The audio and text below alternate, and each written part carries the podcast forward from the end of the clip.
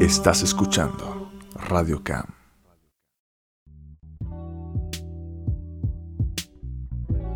Es el mes de febrero y muchos acostumbran a celebrar el amor, la amistad y todas esas cosas. Así que cumpliendo un poco con dicha temática, qué mejor que hablar de lo que más nos gusta y nos apasiona, el amor al arte, a la música y al audio.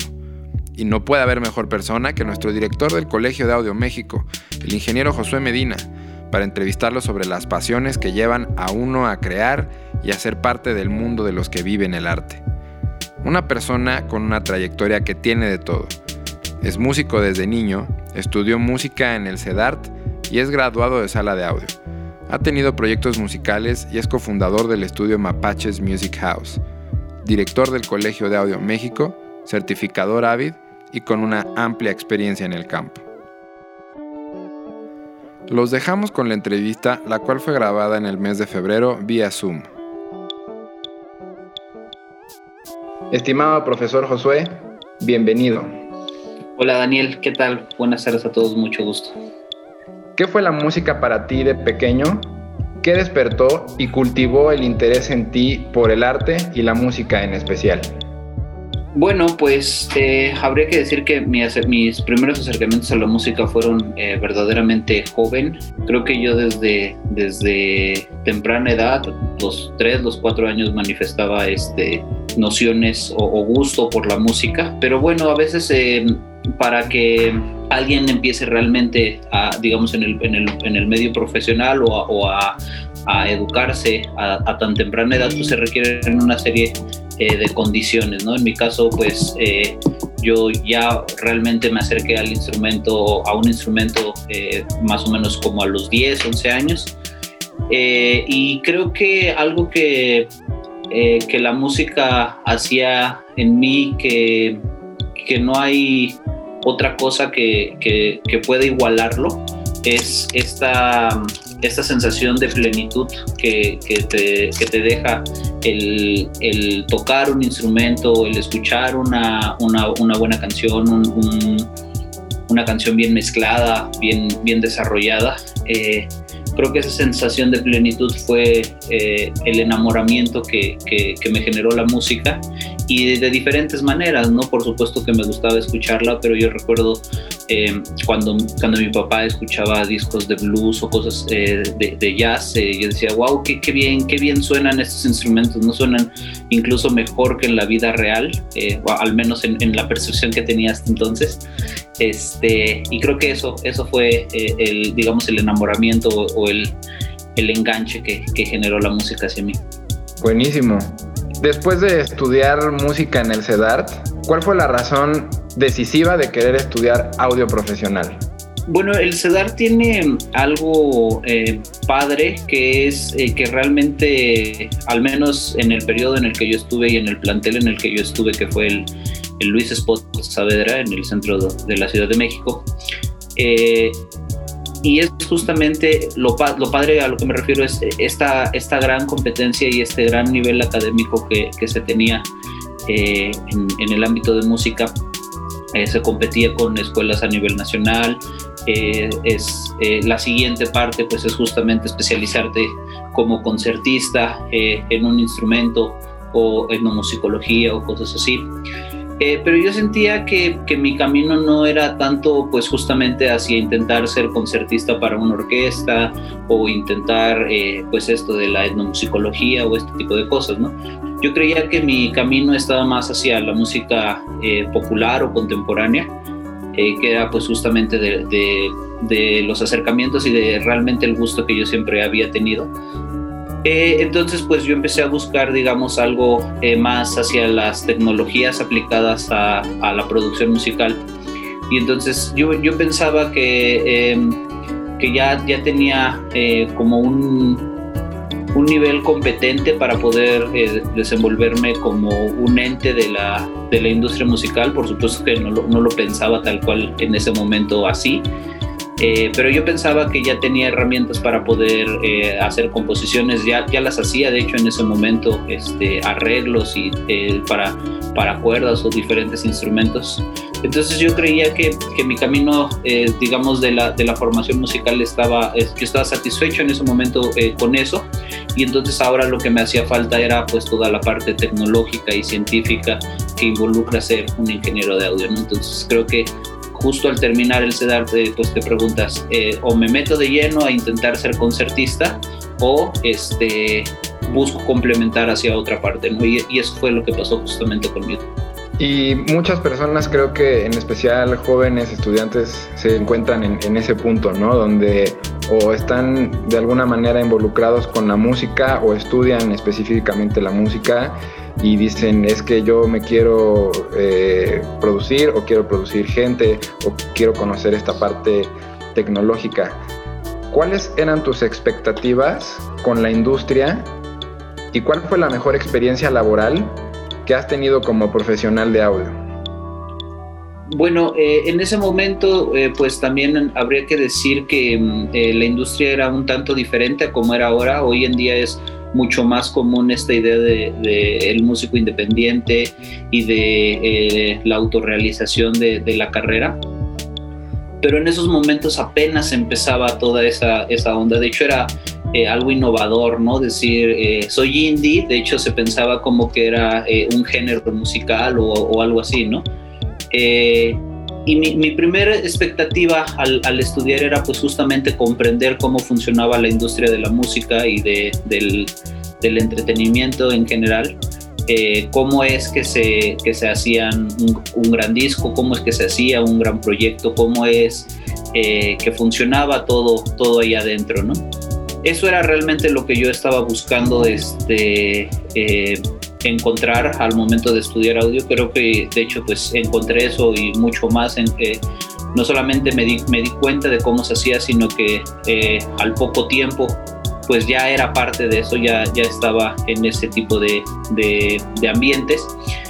Eh, y pues respondiendo la, la otra parte de, de la expectativa, yo pienso que sin lugar, sin lugar a dudas, el lugar en donde más aprendí fue en Palacio de Bellas Artes con Humberto Terán.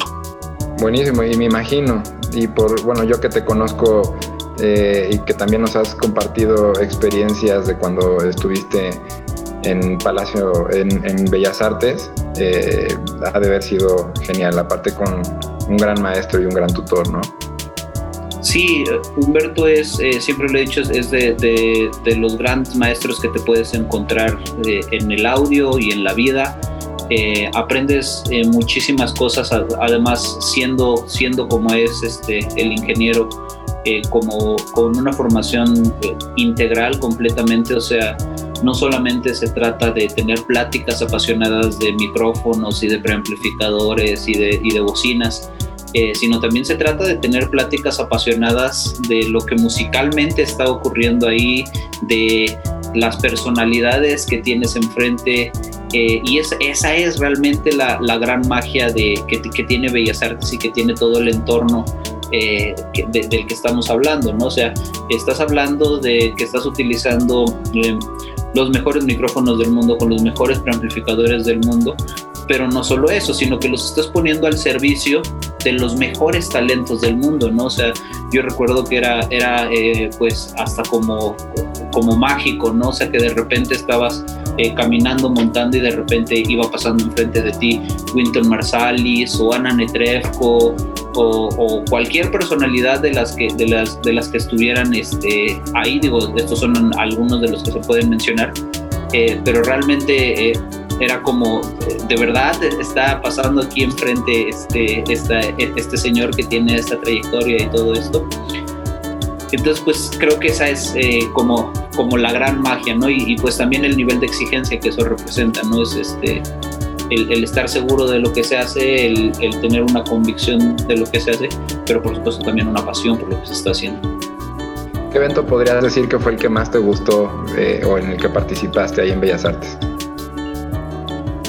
Mm, yo diría que tal vez eh, el de el concierto de gala de Ana Netrefko fue un concierto con diferentes áreas de, ópera, eh, pero fue un concierto que a mí me pareció sumamente relevante en diferentes sentidos porque eh, la sala se llenó rapidísimo, me acuerdo que los boletos se vendieron creo que en dos horas o en tres horas o, o una cosa así súper rápido.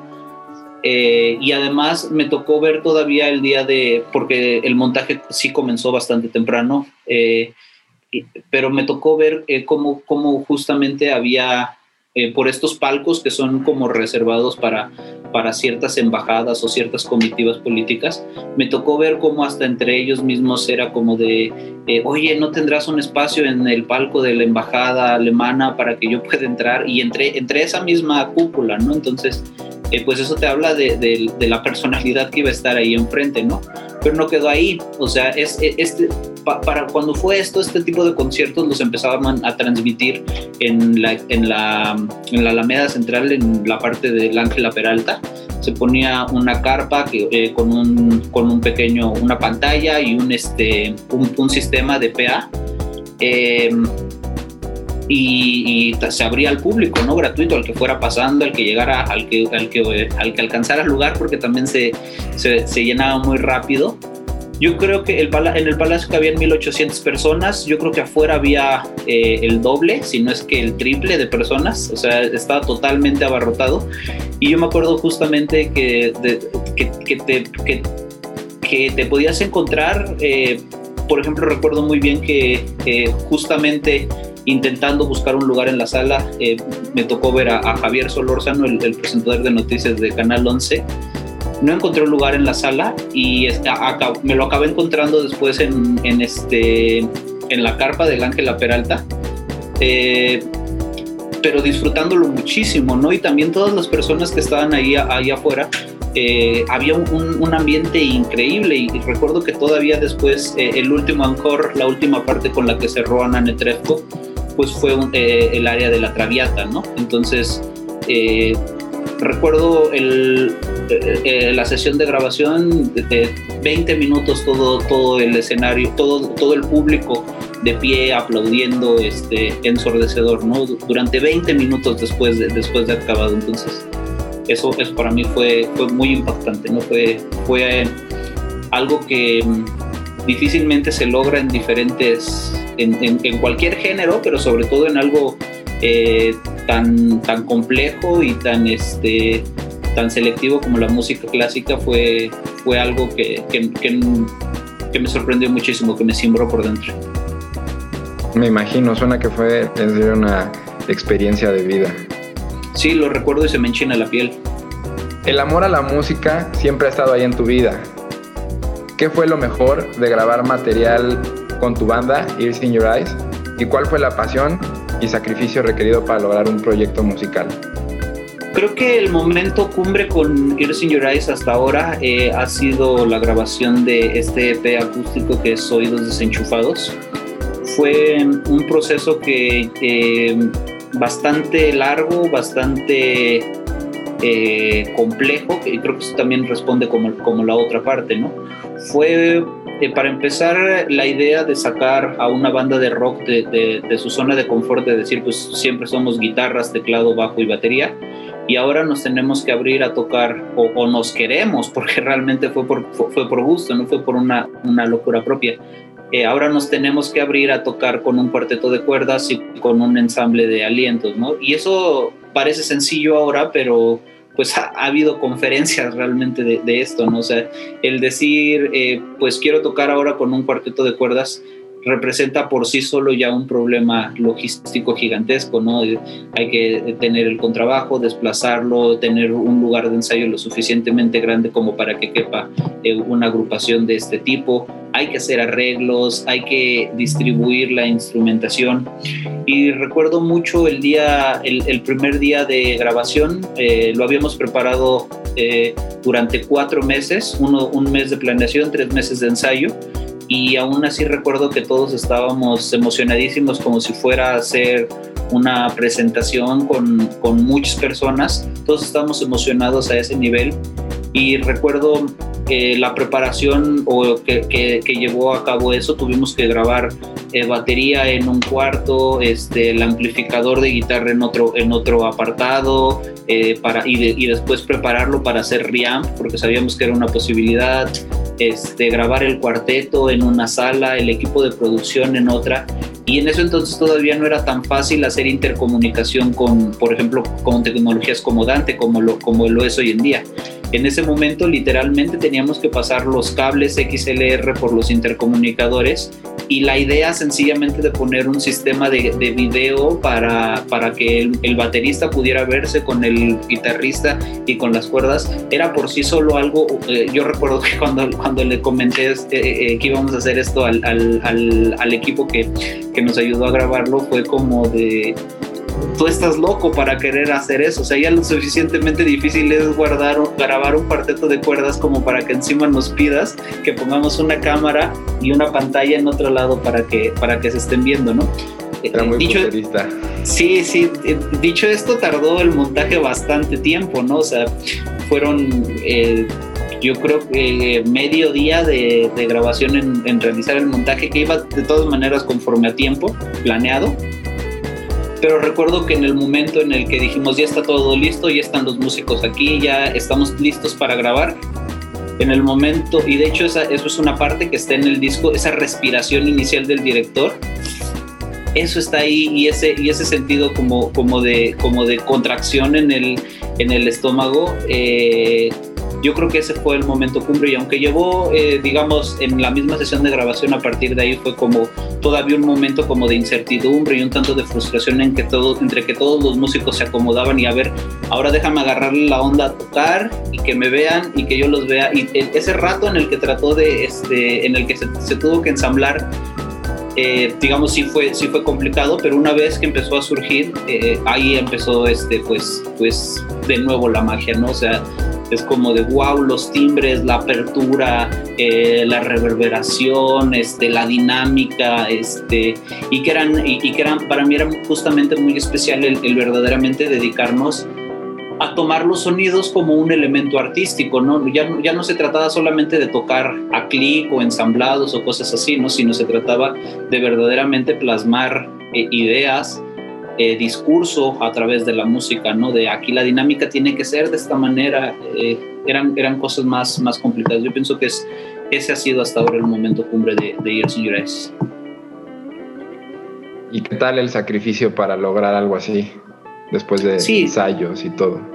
Sí, pues grandísimo, desde, desde las horas de desvelo para estarlo preparando hasta los recursos económicos que requiere estar, tener un ensamble tan grande. Eh, los ensayos, este, recuerdo el día de grabación hasta el catering, este, el estudio de grabación, las sesiones de, overdubs o, las siguientes sesiones de, grabación para hacer crecer más a la orquesta, eh, las secuencias MIDI, los procesos de grabación vocal. Eh, creo que fue un, un, sacrificio, sí, em, pero que por supuesto me todos los días o cada vez que lo recuerdo me, siento bastante orgulloso y bastante satisfecho de él, ¿no? Entonces, no podría decir que realmente sacrifiqué algo porque, porque obtuve mucho más de lo que invertí.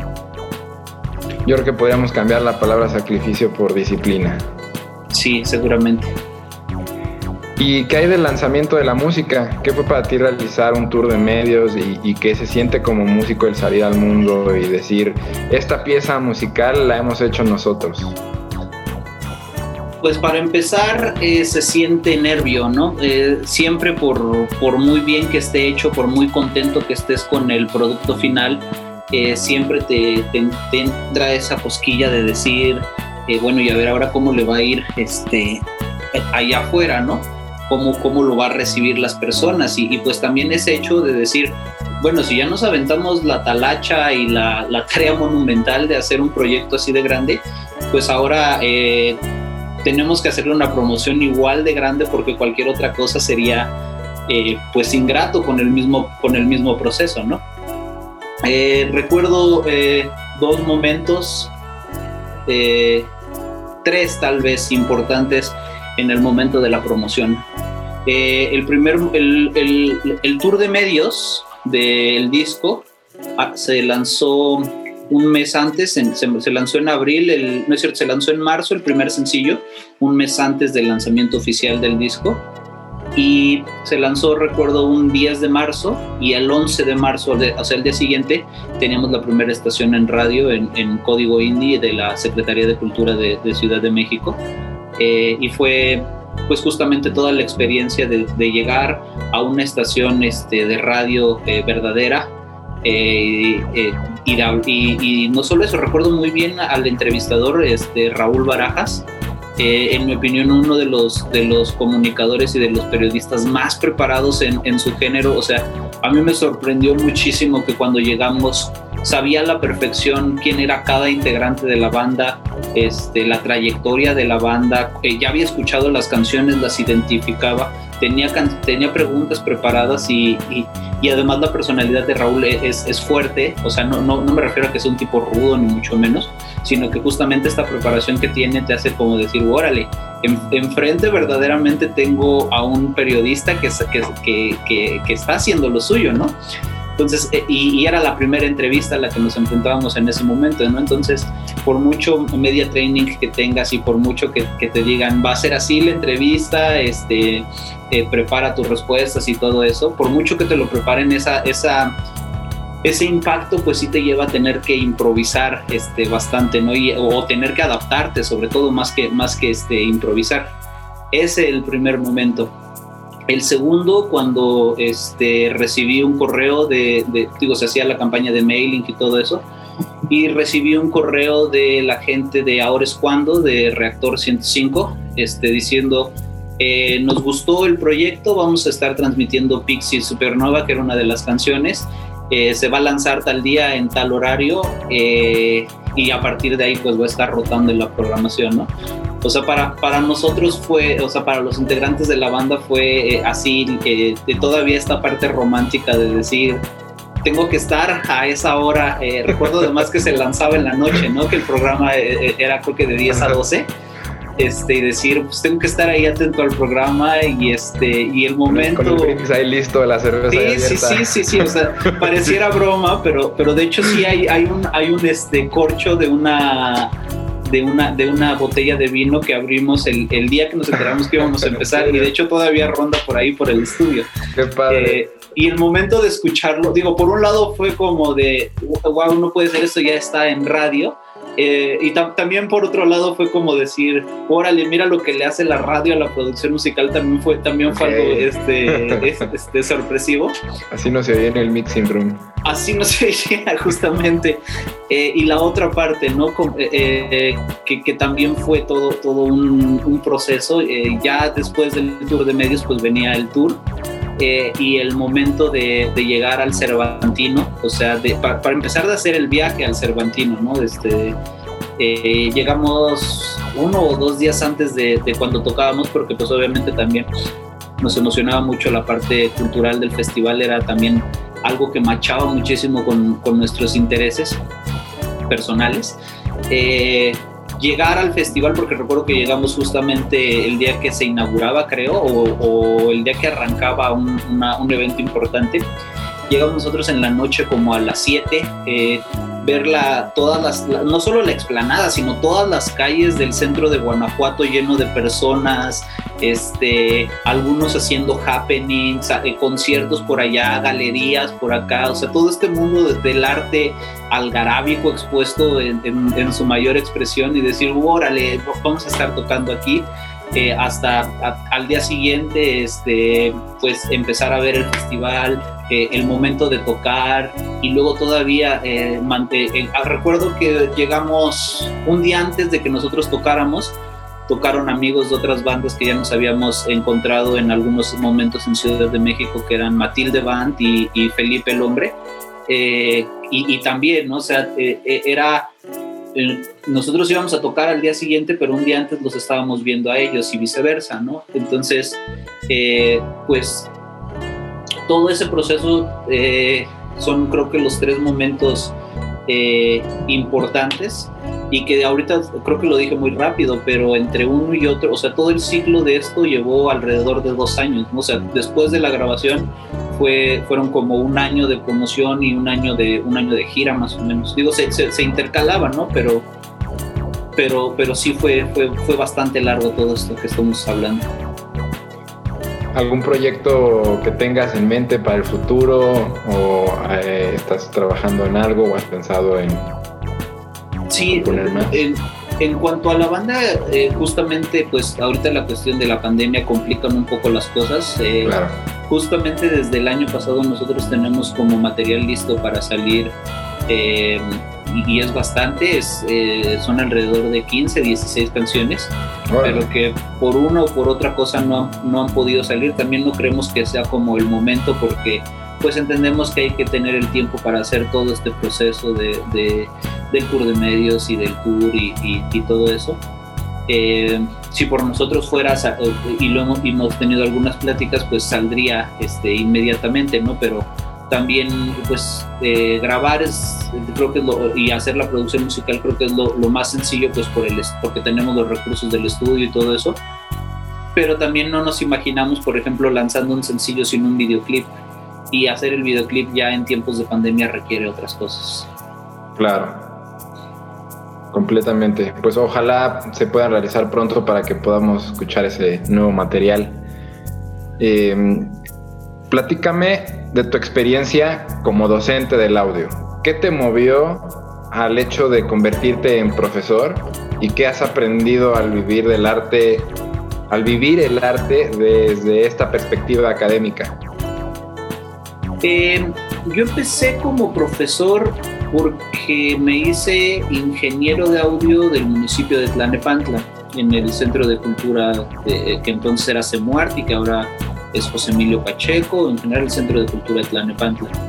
Y yo llegué ahí por eh, pues la misma necesidad que tenía el Centro de Cultura, es uno de, me atrevo a decir, uno de los centros de cultura más grandes a nivel municipal, más grandes del país.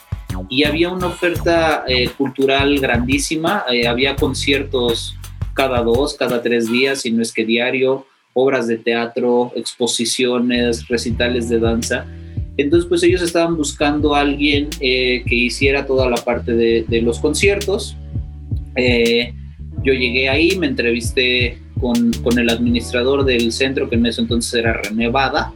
Em, eh, me quedé ahí, o sea, pasé las rondas, me quedé, me quedé a trabajar y luego, como René era también el director de la parte de talleres y cursos del Centro de Cultura, me dijo, oye, eh, tú tienes una facilidad por, por explicar las cosas, eh, me, lo explicas a mí y lo entiendo y me dan ganas de intentarlo hacer, este, ¿qué te parece si abrimos un curso? Porque hay eh, bastantes personas que se han acercado a hablar con nosotros de, de un curso de lo que tú haces. Y así empezó. Recuerdo que fue algo interesante o, o inesperado, porque los cursos en eso entonces eran, en, ese lugar eran entre 5 o 10 personas los, los que ya llevaban un rato, ¿no? Eh, yo recuerdo que el primer, la primera versión de, de, curso que lanzamos audio, de audio ahí hubo 26 personas, ¿no? Fue, fue una, fue una, un, un, inicio muy exitoso, ¿no? Y a partir de ahí, eh, pues fue al revés, ¿no? O sea, fue eh, que, la, que, que, la necesidad o, o que la oferta más bien la demanda de las personas que, que se enteraban que estaban este, este tipo de, de, cursos ahí eh, era, era muy grande, se, se, abrieron más cursos, más generaciones y, y, llegó un momento en el que el centro de cultura ya quedó pequeño para, para, para toda esa cosa, ¿no? O sea, había que tener instalaciones dedicadas para enseñar eh, audio digital, eh, Pro Tools, este, había que tener instalaciones para enseñar sonorización, eh, diferentes cosas. No había recursos que no eran tan fácil de generar en, una instancia municipal. Y em, pues bueno, fue cuando, cuando se empezó a formar eh, todo lo que Colegio de Audio México es hoy, pero que tenía las fortalezas de, de, ambas cosas, ¿no? O sea, teníamos el apoyo de una institución eh, gubernamental que te podía acercar, por ejemplo, a los alumnos a prácticas grandes eh, con eventos este, como eh, el, el, 16 de septiembre o el Día de Muertos o, grandes eventos que, que, se llegaban a tener, pero también se tenían los recursos de una escuela privada ¿no? para tener instalaciones eh, y cosas así. Y esta experiencia de, de, dar, de dar clases, yo primero la asumí como, o, o, o creo que en primera instancia, la asumo como, como una responsabilidad. Realmente eh, no, no es nada sencillo o eh, el, el, hecho de pararte enfrente de un grupo de personas que tiene em, como la, la, buena intención de decir estoy aquí para que me enseñes, ¿no? Eh, y creo que la persona que se para o, o, que tiene el arrojo de pararse enfrente de un grupo así para hacerlo, lo primero que debe de tener es un rigor personal como de decir, este, a ver, eh, yo manejo bien este tema, pero una cosa es entenderlo y otra cosa es explicarlo. Entonces, en el momento en el que tú te haces al compromiso de explicar un tema para que alguien más lo entienda, eh, tienes que tener una serie de preparación y una serie de herramientas diferente a lo que ya tenías. Es mucho más complejo enseñar que aprender, ¿no? hay que, hay que saber que eh, no todas las personas se entienden igual, de hecho las personas se entienden diferente, que hay cierta metodología para que aprendan, que hay que tener eh, paciencia para diferentes este, tipos de personalidades. Eh, no a todos les gustan las matemáticas, no a todos les gusta la, la, historia de la música, no a todos les gusta la electrónica, a todos nos gusta tomarnos fotos en consolas, eso sí. Este, y con micrófonos. Sí, sí, sí. con eso audífonos sí. puestos, porque vamos a grabar. Eso sí, eh, pero pues justamente eso, es lo sencillo, ¿no? Si tú logras hacer que a una persona le entre el gusto por todo lo anterior, eh, eh, no solamente estás cumpliendo tu labor como, profesional de, la docencia, sino que también estás eh, sembrando una misma pasión que tú tienes en personas que más adelante te vas a encontrar y, y es, es, justamente eso, ¿no? Es, es, es um, una, una, cadena virtuosa de ir haciendo una expansión, ¿no? Y, por supuesto que también el enseñar, el, dar clases, por supuesto que te enseña muchas cosas a ti, ¿no? Tanto personales como a nivel conocimiento, ¿no? Te implica tener eh, más preparación, eh, eh, ir descubriendo nuevas tecnologías, irse actualizando, porque también eh, si no lo haces te quedas y, y, por, pues por mucha experiencia que tengas en el ámbito laboral, si no estás actualizado, pues difícilmente puedas este, enseñar algo porque seguramente te lo van a preguntar. Y pues es, todo eso, ¿no? Yo, destacaría como, como como la pasión que también tiene que tener, ¿no? O sea, pareciera que es este un, trabajo súper riguroso y súper este, serio y súper aburrido tal vez, pero la verdad es que no, la verdad es que apasiona bastante. ¿Qué podrías decir que es lo que más te da satisfacción de dar clases? Eh, varias cosas. La primera es cuando tú ya ves los frutos en una persona. Por ejemplo, en las graduaciones que tenemos, eh, cuando, cuando escuchamos los proyectos finales de los alumnos, eh, pues ya realmente ya no son alumnos, ya son colegas, ¿no? Ya son, ya, ya, ya, ya, ya entienden el proceso profesional que, que se lleva a cabo, ¿no? Ya, ya tienes un, un, cara a cara con, con alguien ahí, ¿no? E, e, ese primer momento y el otro momento eh, que, que, creo que más me gusta de dar clases es cuando algún alumno, y, y estoy seguro que tú también lo habrás visto eh, con, con, diferentes eh, compañeros, cuando un alumno dice, yo cuando empecé a ver esta materia, creí que no iba a poder con ella, y ahora la disfruto muchísimo o lo veo súper fácil o, o, el, o, o, o, ya lo ven con gusto, ese momento eh, también para mí es, es este, un momento de, de triunfo, de satisfacción, de, de decir eh, se hizo bien tanto el esfuerzo del alumno como el esfuerzo del profesor como el esfuerzo de, de la institución educativa. ¿Qué le dirías a los jóvenes, profe, que sienten pasión por la música y que tienen interés por incursionar en el audio? Varias cosas. Eh, la primera es que, y esto es bastante común, eh, que muchas veces se piensa que de la música no se puede hacer o, o, o, o en el mundo del entretenimiento, todo este mundo en el que estamos, no se puede hacer una carrera profesional o una carrera formal, ¿no? Eh, creo que es la palabra que más te encuentro, ¿no? Eh, lo primero que les diría es, no es cierto, sí se puede. Eh, hay muchísimos casos de, éxito que te demuestran que sí se puede hacer un, que sí se puede vivir de esto feliz, cómodo, sin, sin carencias, digamos obviamente depende de, ti, depende de, la preparación, del esmero, de, la visión que tengas, sí, eso, pero eso pasa en todas las carreras.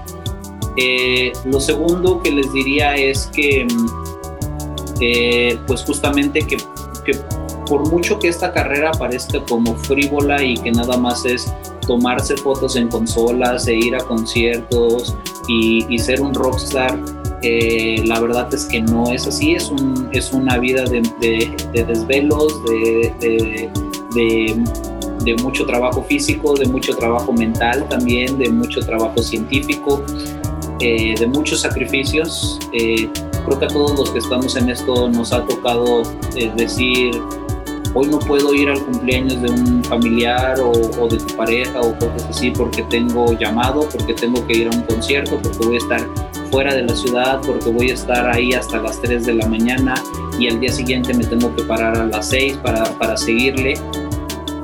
Eh, lo segundo que les diría es eso, que es una carrera de, de, sacrificios y de esfuerzos. Eh, pero lo tercero que les diría es que, en mi opinión, es la mejor carrera que puede haber en el mundo. O sea, eh, yo, yo lo pienso y, digo, eh, digo con, todo respeto, pero, pero para mí sería, eh, me mataría el espíritu tener que ser, este, no sé, contador o algo así, mataría todo, todo, todo lo que hay dentro de mí y, y, pues por muchos sacrificios y, y, y, por, por mucho que las personas te digan que es muy complicado, que no se puede, que cosas así, eh, yo soy feliz todos los días haciendo lo que hago eh, en diferentes facetas, también porque es un, área que tiene muchísimo campo para desarrollarse. Eh, y que si un día te aburre hacer conciertos, pues te vas a hacer discos, y si un día te aburre hacer discos, te vas a hacer recintos acústicos, y si un día te aburre hacer eso, te vas a hacer publicidad, y si te aburre, te vas a cine, y hay un montón de cosas, ¿no? yo diría eso, que en, resumen que sigan sus instintos, que sigan sus ganas de hacerlo y que estén a la altura de ellos, ¿no? que, que, las, que las ganas o que la pasión sea siempre más grande que los obstáculos.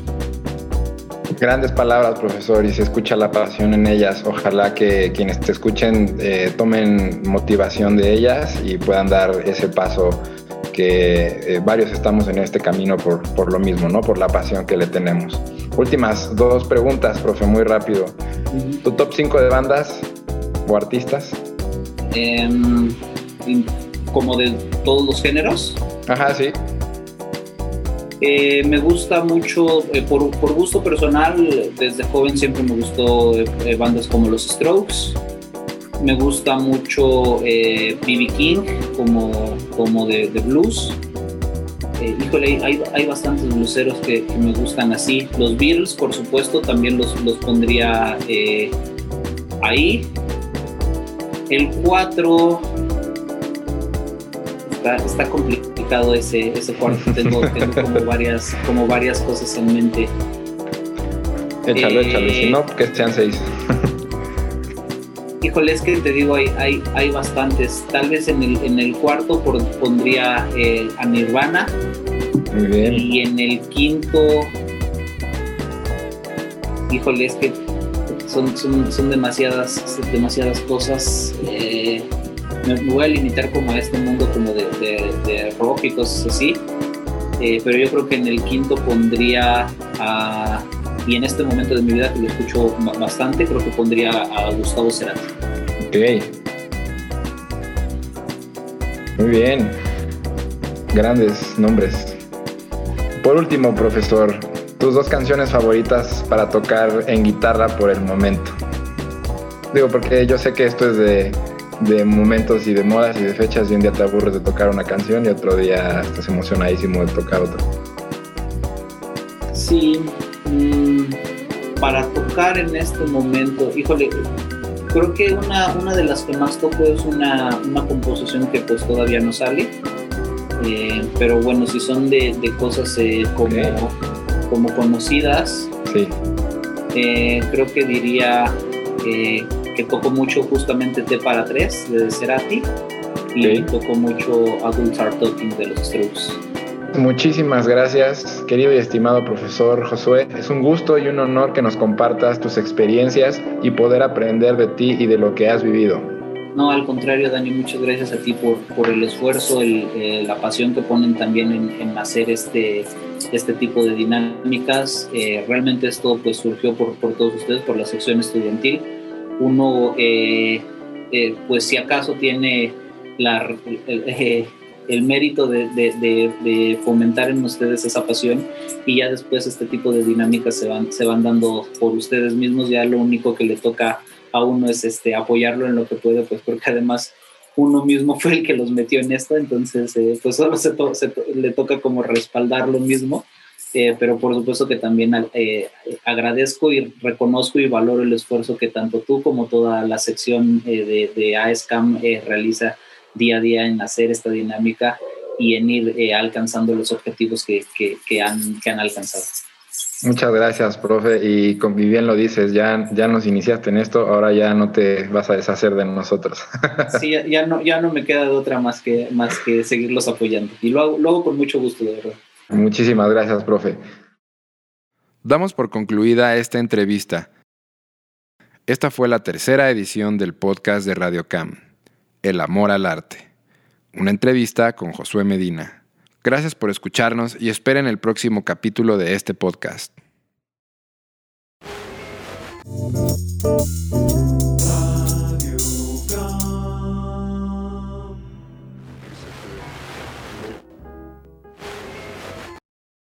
AESCAM presentó el podcast de Radio Cam. La producción de este podcast corrió a cargo de la sección estudiantil AESCAM.